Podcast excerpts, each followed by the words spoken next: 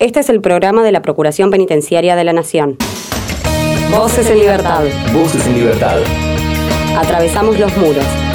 Procuración Penitenciaria de la Nación. Conduce Enrique Vázquez. Hola, ¿cómo están ustedes? Nosotros con el enorme placer de cada semana de presentarles este espacio destinado a conocer fundamentalmente y luego defender y difundir los derechos constitucionales, los derechos humanos de las personas privadas de su libertad por decisión judicial. En este caso, y en el marco de la pandemia del coronavirus, vamos a presentar un diálogo con la licenciada Bernarda García, coordinadora del equipo de estadísticas y bases de datos de la Procuración, acerca de su participación en un seminario internacional COVID y cárceles con expertos brasileños y uruguayos junto a los argentinos, coordinado desde la Facultad de Derecho de la Universidad de Buenos Aires. Luego un diálogo con la doctora Mariana Lauro, jefa de colectivos vulnerables de la Procuración, acerca de la situación de los jóvenes en dispositivos penales de la Ciudad Autónoma de Buenos Aires. Y finalmente, a propósito del reciente Día del Periodista, vamos a conversar con nuestra colega Ana Dedicado Palacios, de la agencia rusa Sputnik, ella española de nacimiento, radicada en Buenos Aires, acerca justamente de esta realidad que involucra también a las personas privadas de su libertad.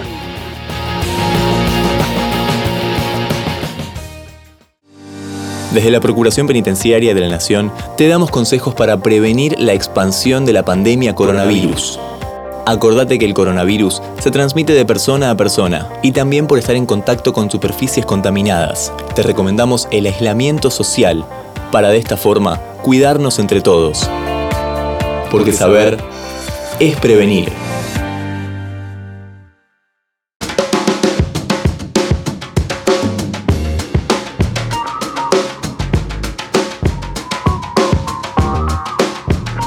El martes 2 se realizó el Seminario Internacional COVID y Cárcel, una mirada regional, organizado por la Red Conosur de Investigación en Cuestiones Penitenciarias, al que concurrió en representación de la Procuración Penitenciaria de la Nación y de la Universidad de Buenos Aires, la licenciada Bernarda García, coordinadora del equipo de estadísticas y bases de datos de la Procuración Penitenciaria de la Nación.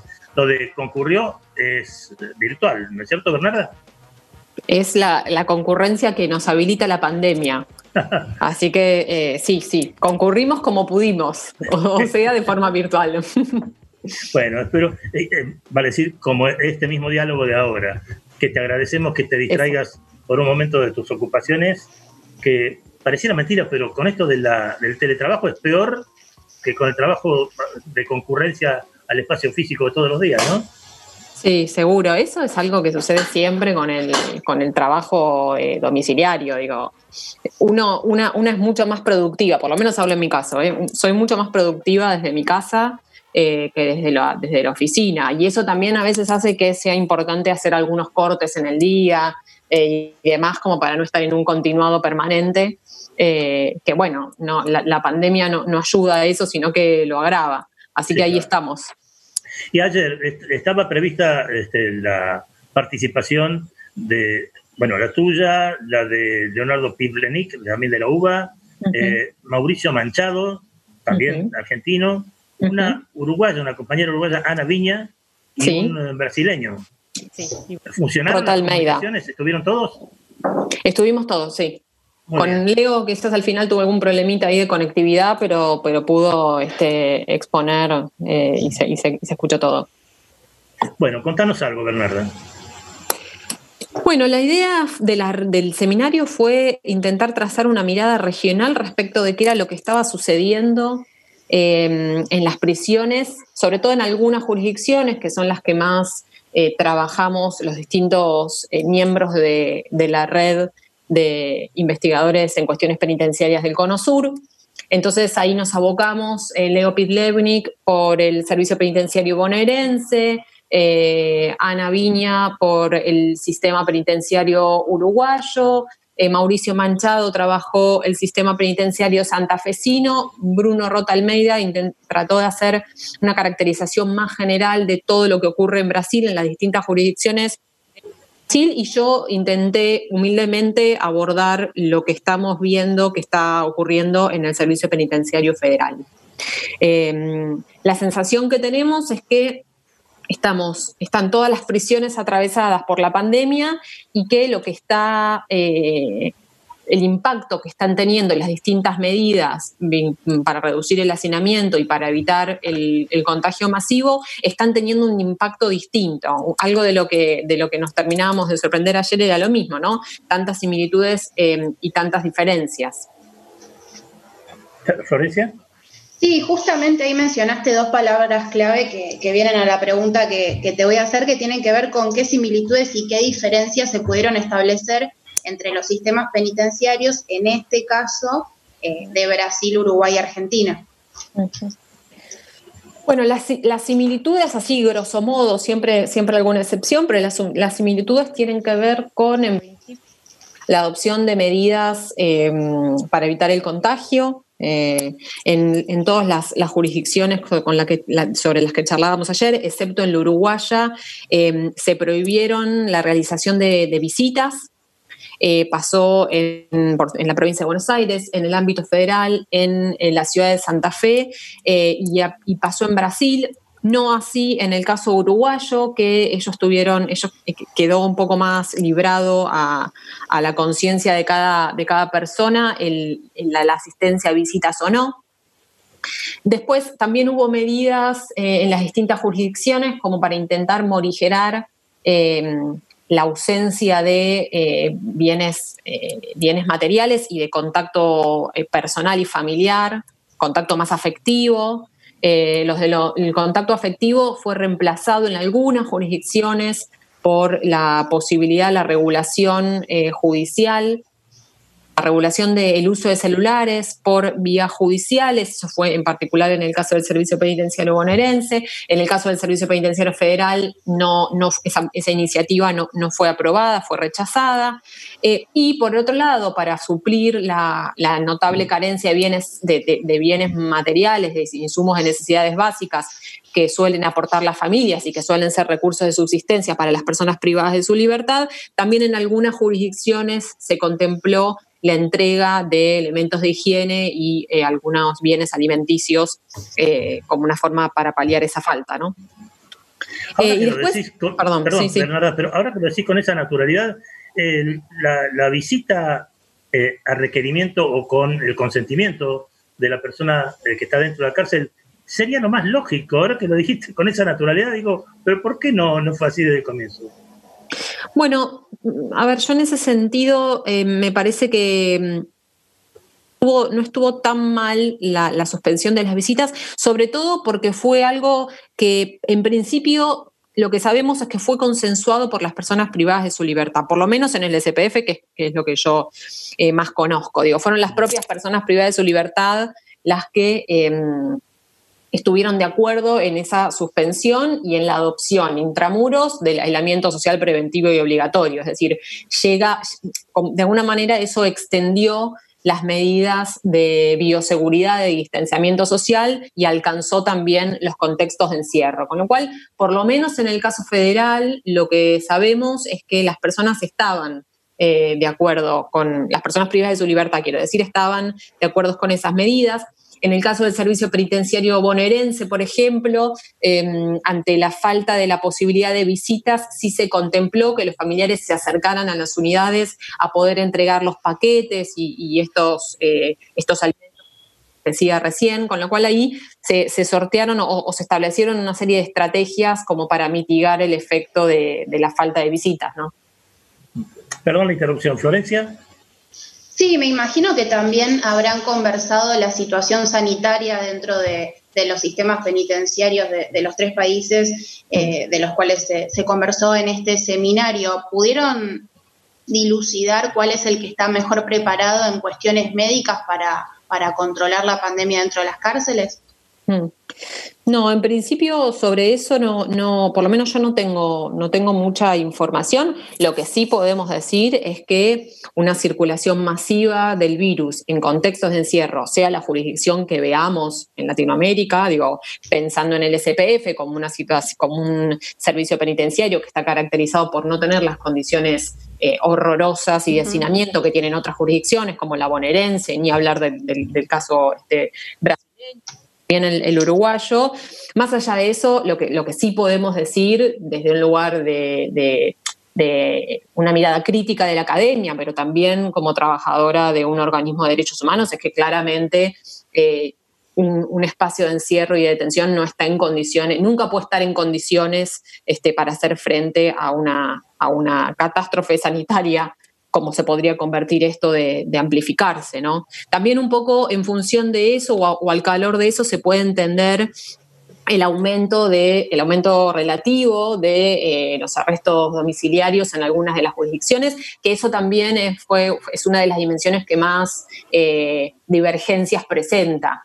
Em, en el caso quizás bonaerense y federal, eh, nosotros desde la Procuración hemos logrado, estamos todavía actualizando eh, los datos sobre los egresos anticipados y, sobre los arrestos domiciliarios.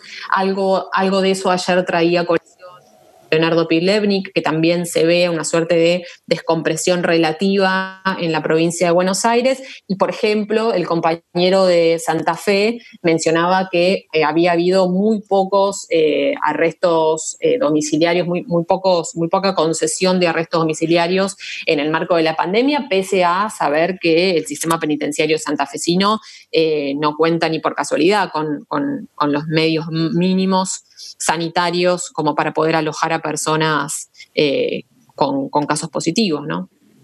¿Y qué dijo el brasileño, Rota Almeida, Bernarda? Bueno, la situación de Brasil es, bastante más grave, también porque Brasil tiene un, nivel de encarcelamiento muy importante. Digo, es un país que se caracteriza por un uso muy intensivo del encarcelamiento, y considerando la cantidad de millones de personas que son, eso genera que tenga em, muchas personas, muchísimas eh, personas privadas de su libertad y lo que está sucediendo, sobre todo en algunas, como por ejemplo, no recuerdo ahora bien, pero ayer creo que mencionaba la de San Pablo y la de Río de Janeiro, el virus, eh, creo, no recuerdo ahora bien, quizás me estoy equivocando de jurisdicción, pero entendí que dijo que el 25% de los detenidos y detenidas en San Pablo había dado positivo con lo cual, digo, ahí sí hay una situación de extensión que un poco también replica eh, lo que está sucediendo en todo Brasil, ¿no? Como una situación de, lo que podemos ver es hay, hay algo ahí de, de, trasvasamiento o de alcance de lo que pasa en todo el país, aún al interior de los contextos de encierro, ¿no? Sí, estamos hablando del 25% de una enorme población carcelaria. Sí, sí, que ocurre también por la negligencia, ya también esto es, más algo una, opinión personal, pero la, brutal negligencia con que eh, el presidente Jair Bolsonaro enfrentó el desembarco del COVID en, su país, ¿no? Y que de, alguna forma se refleja en de contagio y la cantidad de muertos y muertas que ha tenido. Florencia, ¿querés aprovechar los últimos dos minutitos? Sí, acá en, Argentina la Procuración Penitenciaria elevó una serie enorme de recomendaciones en este mm. contexto que estamos viviendo, eh, debido a la suspensión de visitas que vos también mencionabas que, se dio en las cárceles. ¿De qué manera, si, nos puedes contar, Brasil y Uruguay trabajaron este tema, si les permiten hacer videollamada con sus familiares, si les han habilitado celulares mm. o cómo funciona? Mm.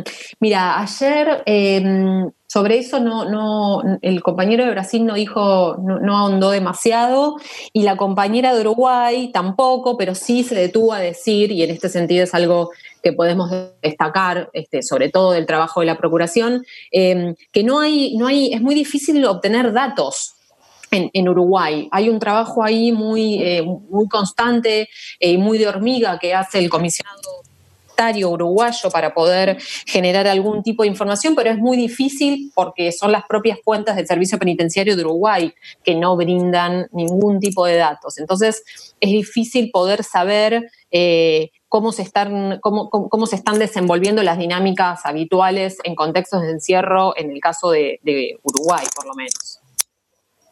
¿Acordaron algún compromiso de seguir con el seminario, vale decir, con las consultas y con el intercambio de información?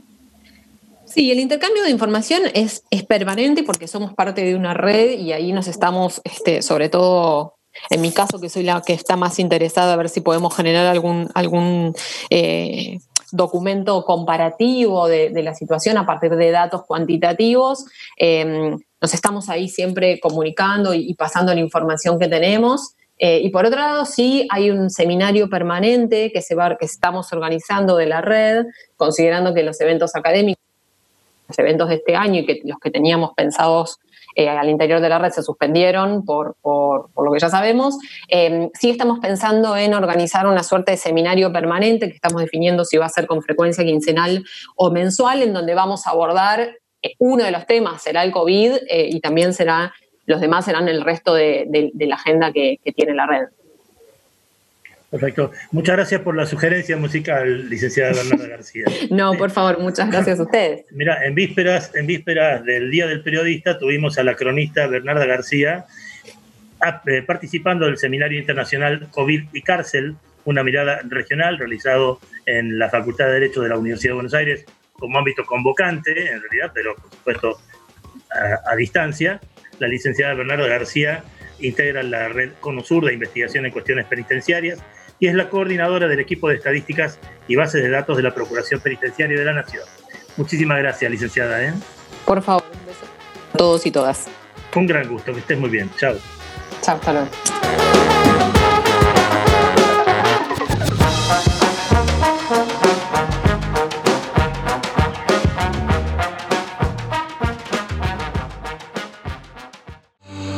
Seguinos. Twitter, arroba ppnarg. Facebook.com barra ppnarg. Informate, ppn.gov.ar. Voces en Libertad. Voces en Libertad. Un programa de la Procuración Penitenciaria de la Nación. La música de hoy, a pedido de la licenciada Bernarda García, John Legend, All of Me, todo de mí. What would I do without your smart mouth? Drawing me in and you kicking me out. You've got my head spinning, no kidding. I can't pin you down. What's going on in that beautiful mind? I'm on your magical mystery ride, and I'm so dizzy, don't know what hit me, but I'll be alright. My head's underwater, but I'm breathing fine. You're crazy and I'm out of my mind. Cause all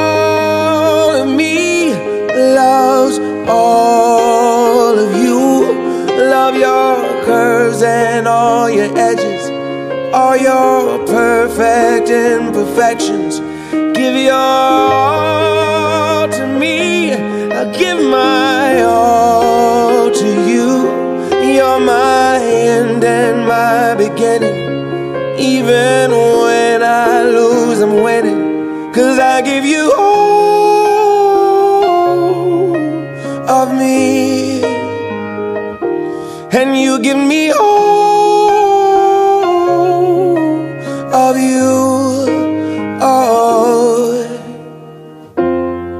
How many times do I have to tell you? Even when you're crying, you're beautiful too. The world is beating you down. I'm around through every mood. You're my downfall, you're my muse, my worst distraction, my rhythm and blues. I can't stop singing, it's ringing in my head for you. My head's under water, but I'm breathing fine.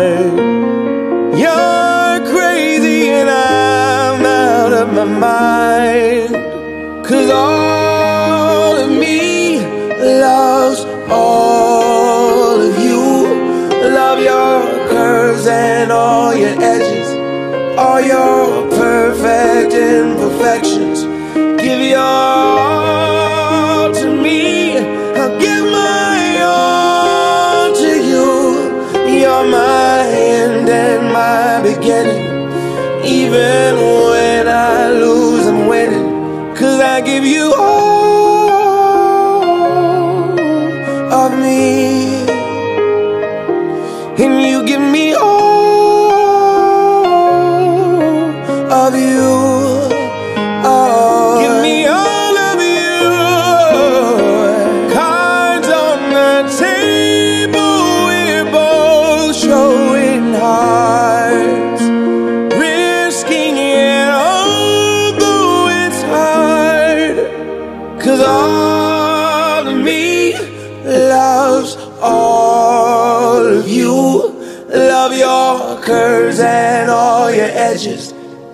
your perfect imperfections.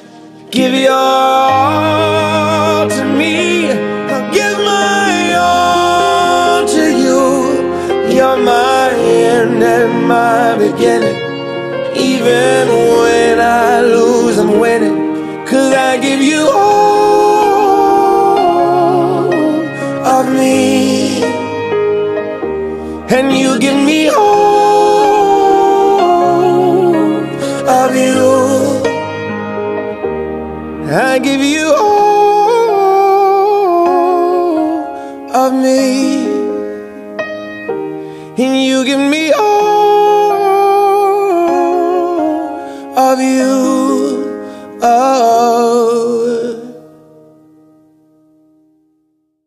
Denuncias al 0800 333 9736.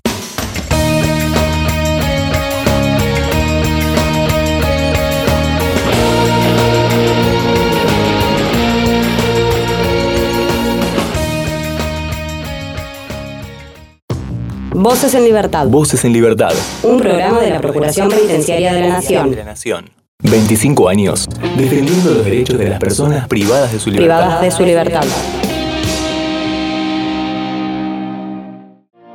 PPN te informa, ante la presencia de los síntomas fiebre y tos, fiebre y dolor de garganta, fiebre y dificultad respiratoria, no, te automediques. Consulta inmediatamente al sistema de salud a través de cualquiera de estos teléfonos 0800-222-1002, 4292-3896 o llamando al 107.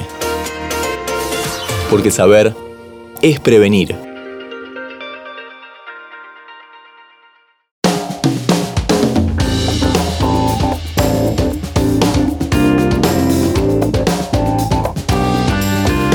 Con Florencia Sosa tenemos el enorme placer de saludar a la doctora Mariana Lauro, la jefa de colectivos vulnerables de la Procuración Penitenciaria de la Nación, e indagarle acerca del informe sobre dispositivos penales para adolescentes en la ciudad autónoma de Buenos Aires. Doctora Mariana Lauro, el gusto de saludarla, aunque sea a través de eh, estas cosas raras de la virtualidad. Hola, ¿qué tal? ¿Cómo están? Un gusto. El gusto es nuestro. Bueno, ya escuchaste el tema. Eh, sé que hay un informe sobre dispositivos penales para adolescentes a propósito del COVID-19. ¿Qué dice ese informe? Y, por supuesto, ¿cómo lo elaboraron?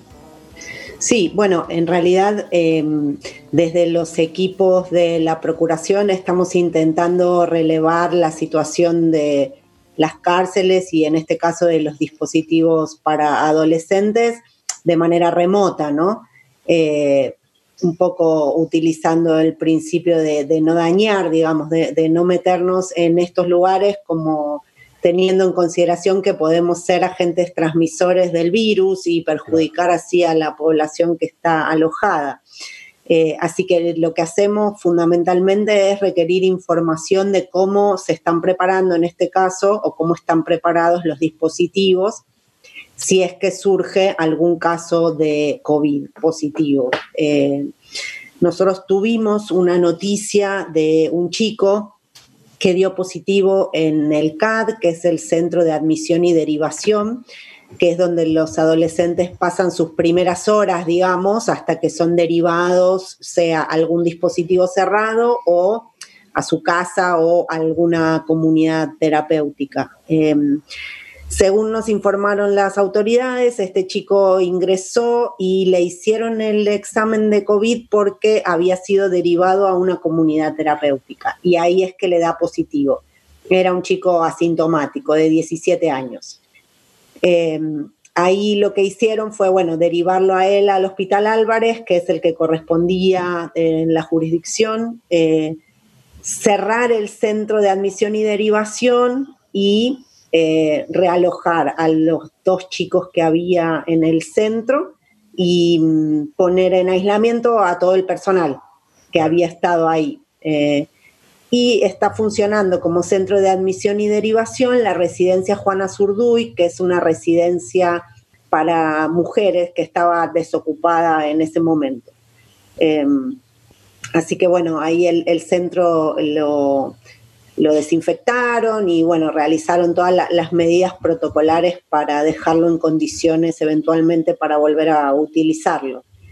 Luego de eso, los, los casos que hemos recibido noticias que existieron en otros centros son de personal, no de chicos. Em, sí, escuché una enfermera, ¿no?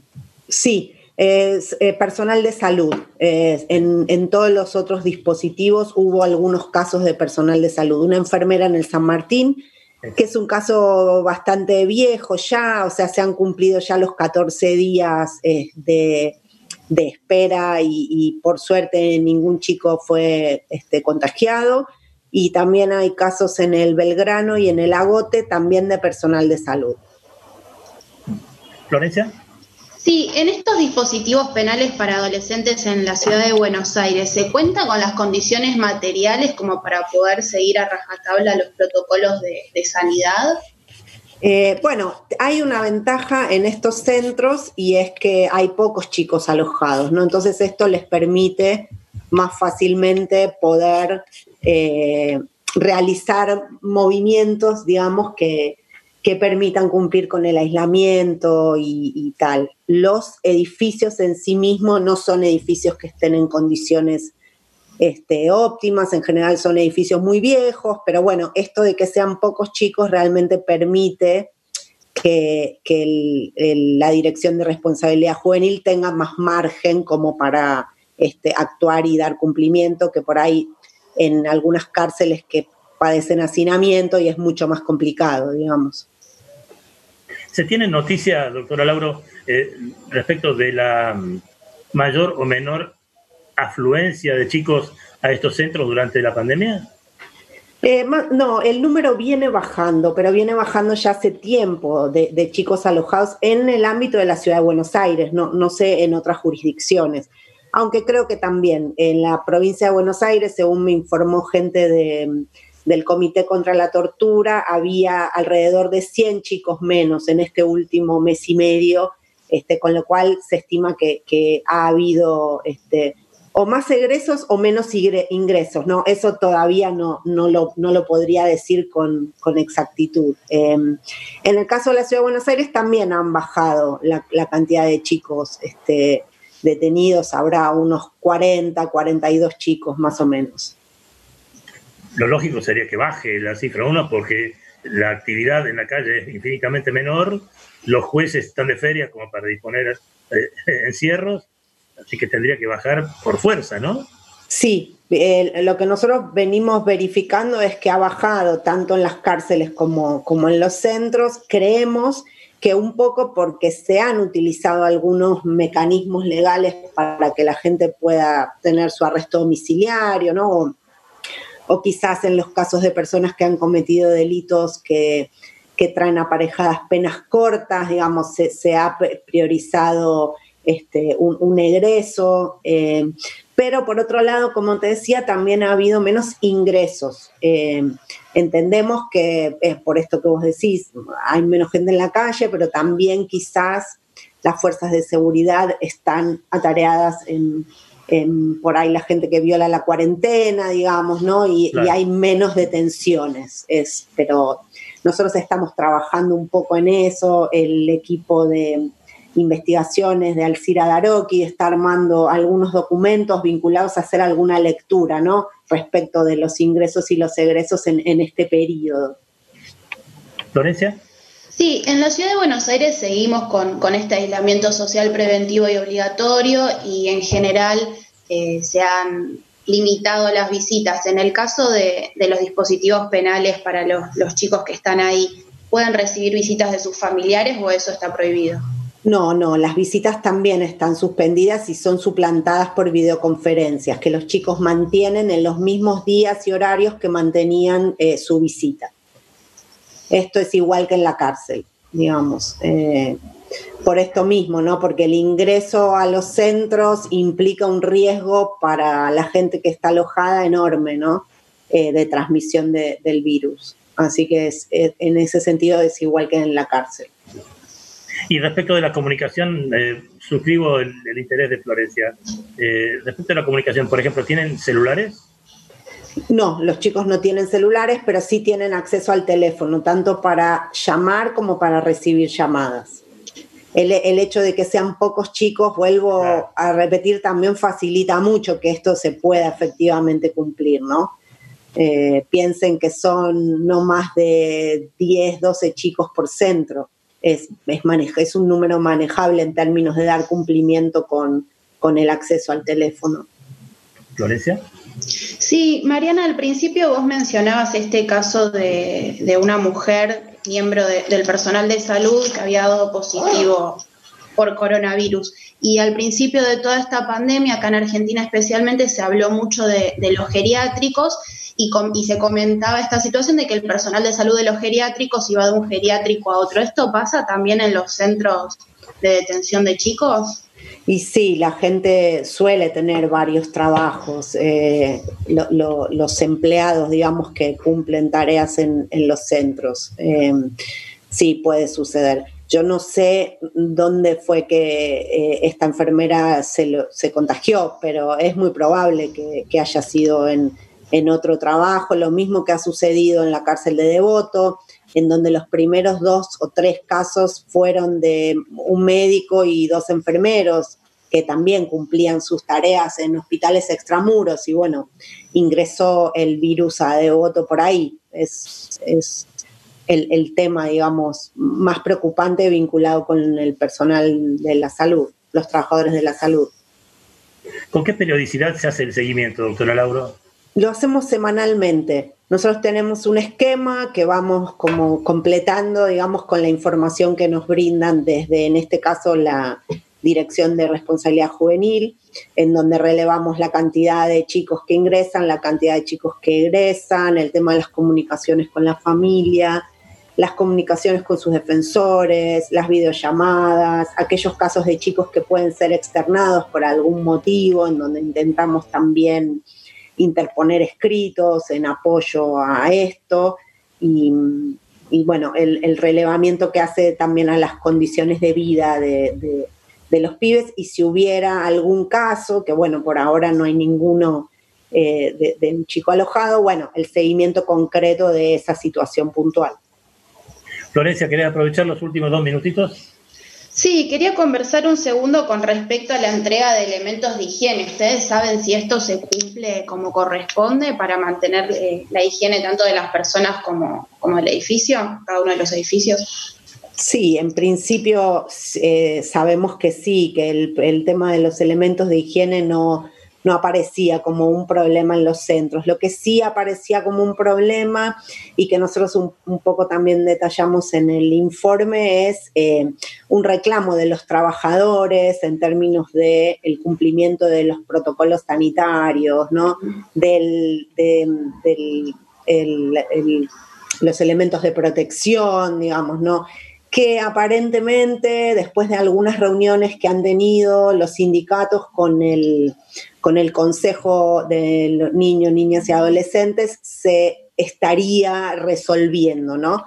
Pero bueno, también eh, ante los casos que, hablamos hace un ratito, el alerta obvio de los trabajadores, ¿no? Respecto de la necesidad de que se cumplan a rajatabla los protocolos por su protección y por la protección de los chicos que están, que están en los centros supongo que eh, Florencia alude a todas esas cosas que son novedosas en medio de la pandemia. Cuando uno va a un supermercado que te proveen el alcohol no solamente cuando entras para agarrar el carrito, sino cuando pagas en la caja o cosas por el estilo. Supongo que eh, los chicos están con barbijos, tienen algodón, tienen eh, alcohol, tienen jabón, tienen todas esas cosas. Sí, sí, lavandina, digamos, y, los elementos necesarios para mantener limpio el lugar. Eh, el, tema principalmente tenía que ver con, como les decía, con los trabajadores y con los elementos de protección de los trabajadores, que en un principio aparentemente y según ellos eh, manifestaban, no, no se estaban proveyendo, no sentían, no se sentían seguros ni sentían que había un protocolo serio que les diese respaldo, digamos. Este era un poco el problema y que también tomó estado público y del cual nosotros también nos, enteramos. Eh, Eh, yo no sé si Florencia tiene algo para el final, pero este, si me permitís, Florencia, le quería preguntar a la doctora Lauro, eh, ya que es jefa de colectivos vulnerables, si hay otro colectivo vulnerable del que eh, tengamos que volver a hablar en semanas sucesivas, así como hablamos hoy de los juveniles. Bueno, las mujeres y las mujeres trans detenidas son otro, otro tema de ocupación y preocupación para, para el área, claro, en todo lo que tiene que ver con, con, las medidas de seguridad, obviamente, con el modo en el que las autoridades están disponiendo de los espacios para que eventualmente pueda hacerse un aislamiento y fundamentalmente con los arrestos domiciliarios, eh, las excarcelaciones, que es a lo que nosotros hemos apuntado con mucha fuerza en, estos meses, ¿no? Para poder lograr que la mayor cantidad de mujeres y mujeres trans eh, pudieran eh, irse, salir de la cárcel. si bueno, también. Lo permite, si tu paciencia lo permite, este, invadiremos o, interrumpiremos tu concentración pandémica en sucesivas semanas. Entonces, hoy escuchamos a la doctora Mariana Lauro, la jefa de colectivos vulnerables de la Procuración Penitenciaria de la Nación, eh, acerca del informe sobre dispositivos penales para adolescentes en la Ciudad Autónoma de Buenos Aires y ya están planteados los próximos temas. Doctora Lauro, ha sido un placer, muchísimas gracias. ¿eh? Muchísimas gracias a ustedes, eh. buenas tardes, gracias. Muy buenas tardes, que estén muy bien.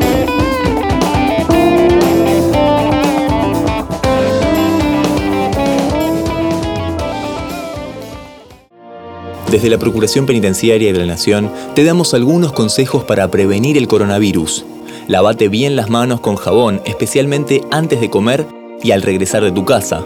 Estornudado tosé siempre con el pliegue del codo. Usa un pañuelo, tiralo en el tacho y lavate las manos inmediatamente. Evita el contacto con personas con síntomas respiratorios. No compartas vasos, botellas, mate o elementos personales. Ventila los ambientes y desinfecta las superficies y objetos que se usan con frecuencia. PPN te informa, porque saber es prevenir.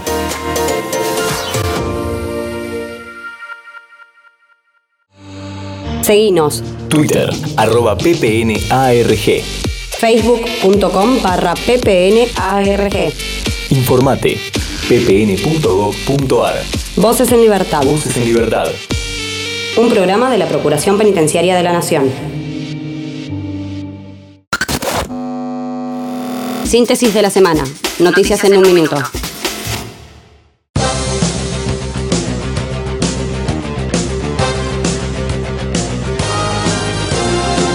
La PPN visitó unidades federales junto al Comité Nacional de Prevención de la Tortura. En el marco del Plan de Monitoreo en Contexto de COVID-19, aprobado recientemente por el Comité Nacional de Prevención de la Tortura, la Procuración Penitenciaria participó de sendas inspecciones realizadas en los complejos penitenciarios federales 1 y 2. Impulsan actividades educativas y laborales en las cárceles de Olmos.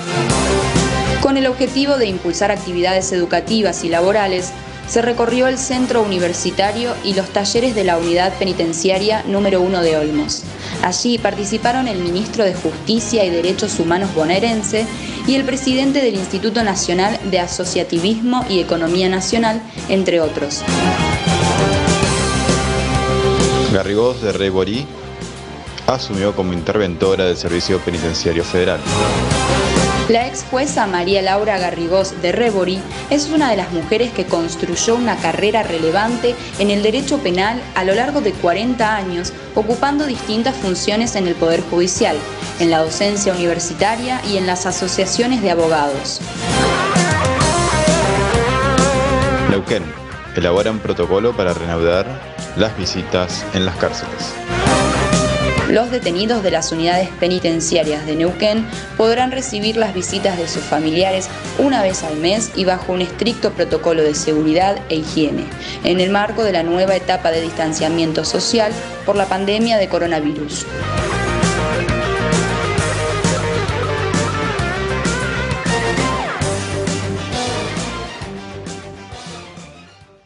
Voces en libertad. Voces en libertad un programa de la Procuración Penitenciaria de la Nación.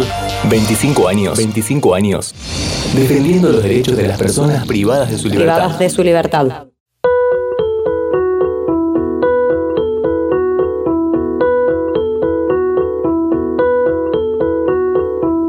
A propósito de la reciente celebración o conmemoración, como quiere llamársele, del Día del Periodista en la Argentina, eh, tenemos el placer de conversar con nuestra colega española de origen, Ana Delicado Palacios, radicada hace tiempo en Buenos Aires, corresponsal de la agencia rusa Sputnik actualmente, que tiene un diploma de periodismo, perdón, es licenciada en periodismo, diploma de licenciada en periodismo nada más y nada menos que por la Universidad Complutense de Madrid, un máster en diversidad cultural de acá de nuestra UNTREF, la Universidad Nacional de 3 de Febrero, y una especialización en información internacional y países del sur. Tengo entendido que, Ana, mucho gusto, muy buenas tardes. Hola, muy buenas tardes. Cubrís para la Argent eh, perdón, para España, pero o para la agencia Sputnik, Argentina y Uruguay, no solamente la Argentina. No, solamente Argentina, porque ¿Ah, la mesa de edición con la que trabajamos está justamente radicada en Uruguay. Ah, bueno.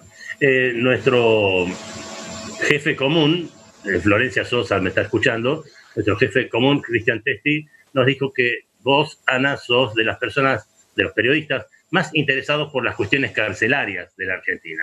¿De dónde te viene ese interés en particular? Pues es el interés que me nace de, sobre cualquier colectivo vulnerable que necesite atención sobre su situación. Eh, puedes fijarte en, en propio colectivo de las mujeres si quieres, puedes fijarte en la situación que afrontan, por ejemplo, los discapacitados en un país, puedes fijarte en los presos de los centros penitenciarios. Creo que eh, ese axioma tantas veces repetido de que la madurez democrática de una sociedad se demuestra por cómo trata a sus colectivos más vulnerables, se traduce en mi caso en un interés genuino de que el periodismo se vuelque justamente a esas situaciones de injusticia. Yo desde muy pequeña quise ser periodista y, el objetivo era justamente para hacer el mundo mejor, ¿no? Esa fantasía un poco idílica que luego traducido en el devenir cotidiano y en el trabajo diario del periodismo supone fijarse en estos colectivos que, como te decía, suelen estar apartados de la agenda pública eh, tanto política como judicial, que se mantiene y que es interesante ver cómo, cuál es su evolución y qué proceso, eh, en qué proceso se encuentran para dar cuenta también de en qué sociedad se vive. Florencia. Sí, Ana, como vos bien decías, las personas privadas de libertad eh, son, conforman uno de los sectores más vulnerables y muchas veces se habla del periodismo como, como ese rol de dar voz a los que no tienen voz. ¿Cómo fue que, que, comenzó tu interés con la temática carcelaria, específicamente en Argentina? ¿Fue a través de, de tu relación laboral con Sputnik? No, ya precedía yo antes de trabajar en Sputnik, nada más llegar al país en, en, 2009, comencé a colaborar y todavía lo hago con un diario español que se llama Público, que es de tendencia izquierdista y que siempre se ha fijado también en, bueno, en, este caso en los asuntos de América Latina, ahí sí quizás que cubría asuntos de Uruguay, Enrique. Y a la hora de abordar los distintos temas que puede ofrecer un país, el carcelario fue uno. Y rápidamente fue cuestión de tiempo que me dirigiera a la Procuración Penitenciaria de la Nación por ser un organismo que intervenía y que supervisaba las condiciones en las que estaban los presos dentro del sistema federal. Eh, los centros penitenciarios de aquí, de Argentina al menos, yo no he tenido la ocasión de visitar ninguno. Es, son generalmente muy opacos y es muy difícil acceder a, le, a, lo que ocurre realmente allí. Entonces, la procuración, digamos, fue una mediación que yo, tú, que yo que tantos periodistas tenemos para tratar de acercarnos un poco más a lo que ocurre, al menos en el Servicio Penitenciario Federal. Sí, yo me eh, comí el amague ese de, que cubrías también el Uruguay porque vi unos reportajes tuyos tanto a Pepe Mujica como a su mujer, la senadora Lucía Topolansky. Claro, efectivamente, esas, esas entrevistas fueron para, para público. Eh, bueno, entonces, pensé que cubrías ambos, ambos países suele ser habitual que este, periodistas extranjeros radicados o en Buenos Aires o en Montevideo cubran ambos, ambos países. Eh, respecto del periodismo, tenés una licenciatura, especializaciones, veo que seguís metida en el tema este, desde el punto de vista académico en la UNTREF. ¿Qué le falta al periodismo para seguir siendo aquello que debiera haber sido hace 40 años? No sé cómo era el periodismo hace 40 años, porque yo todavía no había nacido y qué referencias había. Yo sí recuerdo, por ejemplo, que mi padre tenía por entonces una gran estima a determinados periódicos, eh, en España, claro, eh, que hoy ya no existen más. Y lo que pasa es que el periodismo a mí me da la sensación de que en general, primero que es un oficio a veces un poco desagradecido y también muchas veces bastardeado, porque hay poca veracidad de la información, de chequeo de información, por eso ahora están en auge tantas plataformas y, ramas de medios de comunicación que tratan de verificar los datos a estilo chequeado aquí en Argentina. Y mm, en ese sentido creo que, que, bueno, no sé si estamos mejor hace ahora que 10 años. Yo creo que en general las condiciones del periodismo sí se degradan, pero como se han degradado tantos, tantos oficios en la última década, por una creciente precarización, por una mayor concentración de los medios de comunicación, que quizás están más atentos al clic que a la información contrastada. no hay más que fijarse en la situación de los corresponsales hace una década, que fue cuando yo incursioné en Argentina y pude meterme en el mundo de las corresponsalías. Eh, la presencia de los periodistas corresponsales y el trabajo que hacían quizás estaba mucho más valorado y, tenía más repercusión en, los medios de España en ese momento que lo que sería ahora, en donde la información internacional va perdiendo un poco de, digamos, de presencia en general. Y, y, eso sucede también aquí en América Latina y en especial en Argentina. Si os fijáis, pocos programas en general de radio, de televisión, incluso se recupera un poco más en la prensa escrita, pero en general la presencia que se dedica a la información internacional es muy escasa. ¿Florencia? Sí, Ana, vos eh, recién estabas comentando un poco cómo es ser periodista en una etapa que, si yo le tuviera que poner eh, un nombre, tiene que ver con este nuevo paradigma de, la inmaterialidad, de la desterritorialización, de la interactividad, la multimedialidad. ¿Cómo es eh, el contrato de lectura que, se establece ahora con, la ciudadanía, que ya tiene diversos medios de comunicación, eh, especialmente en portales digitales, y con eh, esta nueva cuestión de, Internet que te permite chequear datos, buscar más fuentes. ¿Cómo lo ves a eso? Pues me parece a mí que se, se enmaraña la información con las falsas noticias, las llamadas eh, fake news.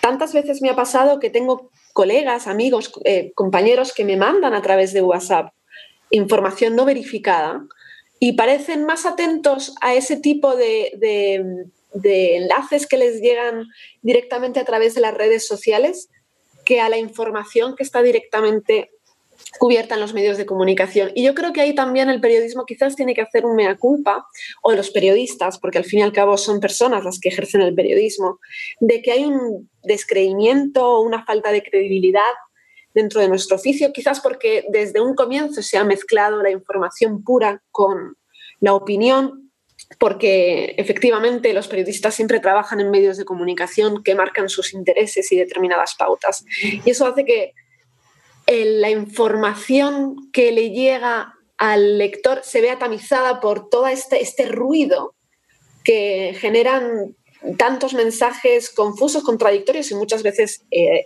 erróneos y que contribuyen a confundir dentro del debate público. Y no hay más que ver en los últimos años el impacto que han tenido las falsas noticias en las candidaturas presidenciales, por ejemplo, de Donald Trump o incluso de Bolsonaro aquí en Brasil.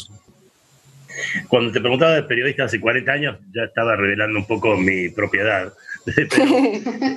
Eh, estaba, estaba planteando eh, algo, fíjate vos, inspirado por tus propias palabras, Ana, respecto de lo que querías ser cuando decidiste que ibas a ser periodista. Eh, había una especie de, apostolado antes en el periodismo, quiero cambiar el mundo, quiero mostrar las laceraciones de la sociedad, todas esas cosas. Bueno, eso ha cambiado y estamos inmersos en una realidad virtual que ya no es la realidad real de antes. también es complicado trabajar de periodista inmersos en esta realidad virtual. Entonces, cuando veo gente joven como vos que se dedica con esta intensidad a este laburo, digo, ¿cómo diablos hace?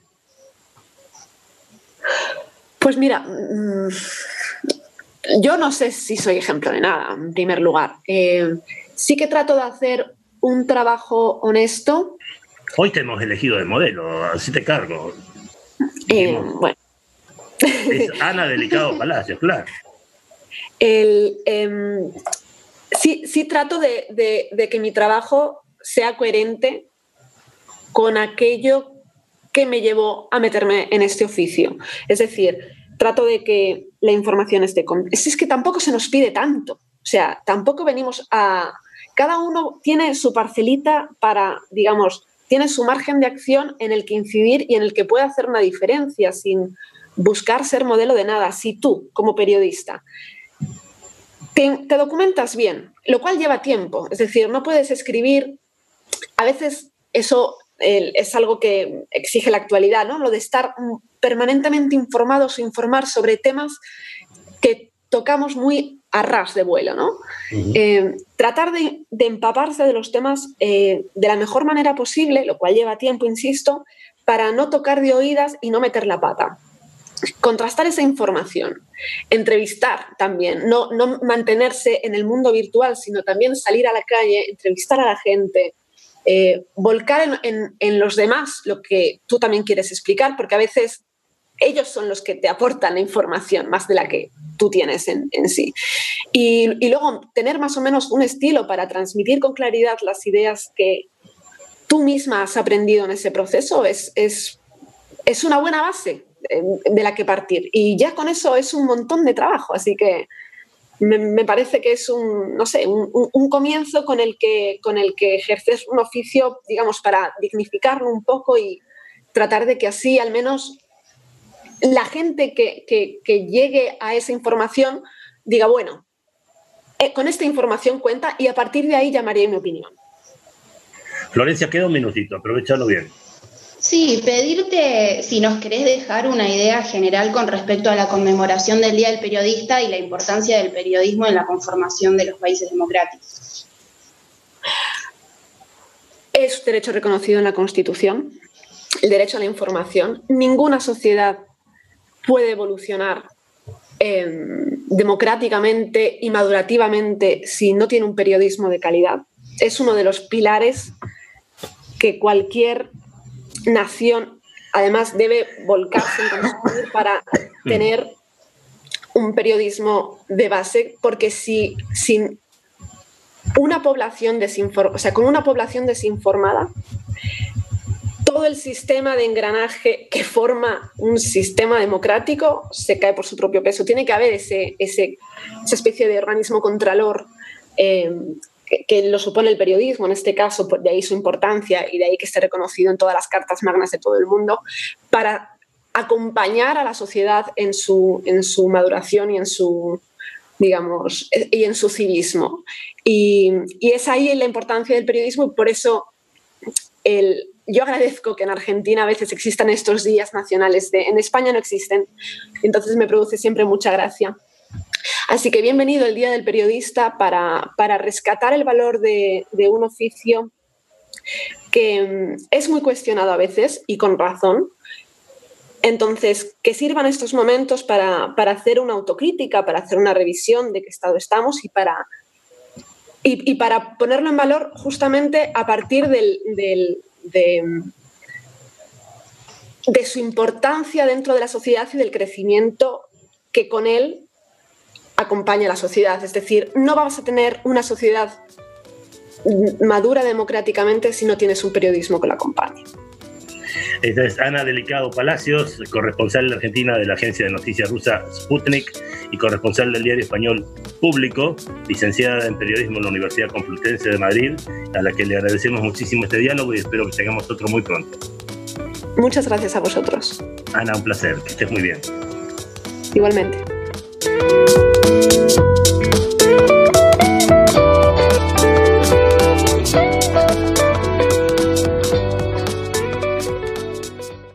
Volvé a escuchar este u otro programa a través de la web oficial radio.ppn.gov.ar radio.ppn.gov.ar Voces en Libertad. Cuarta temporada. En homenaje al recientemente fallecido cantante de Jarabe de Palo, Florencia Sosa, pensó en este tema, a tu lado.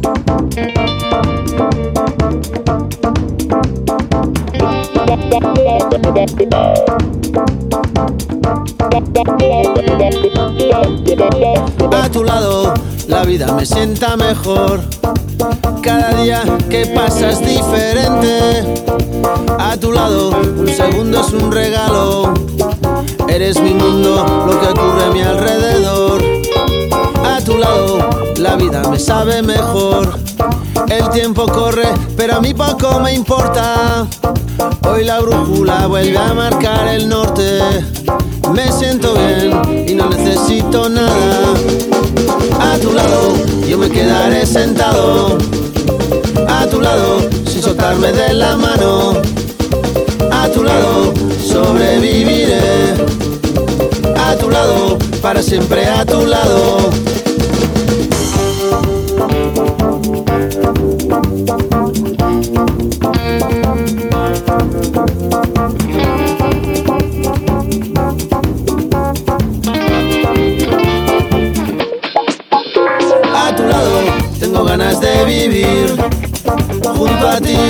Me siento en el cielo, como un niño que no para de reír. Lo mejor que en la vida me ha pasado. A tu lado, sea el bueno, sea el malo. Encontrar a una mujer, un amante, una amiga. Tú me das sin pedirme nada a cambio. Tú me das lo que nadie más me ha dado. A tu lado yo me quedaré sentado. A tu lado sin soltarme de la mano. A tu lado sobreviviré. A tu lado para siempre a tu lado. A tu lado sea el bueno sea el malo. A tu lado un segundo es un regalo. A tu lado lo mejor que me ha pasado. A tu lado sobreviviré. A tu lado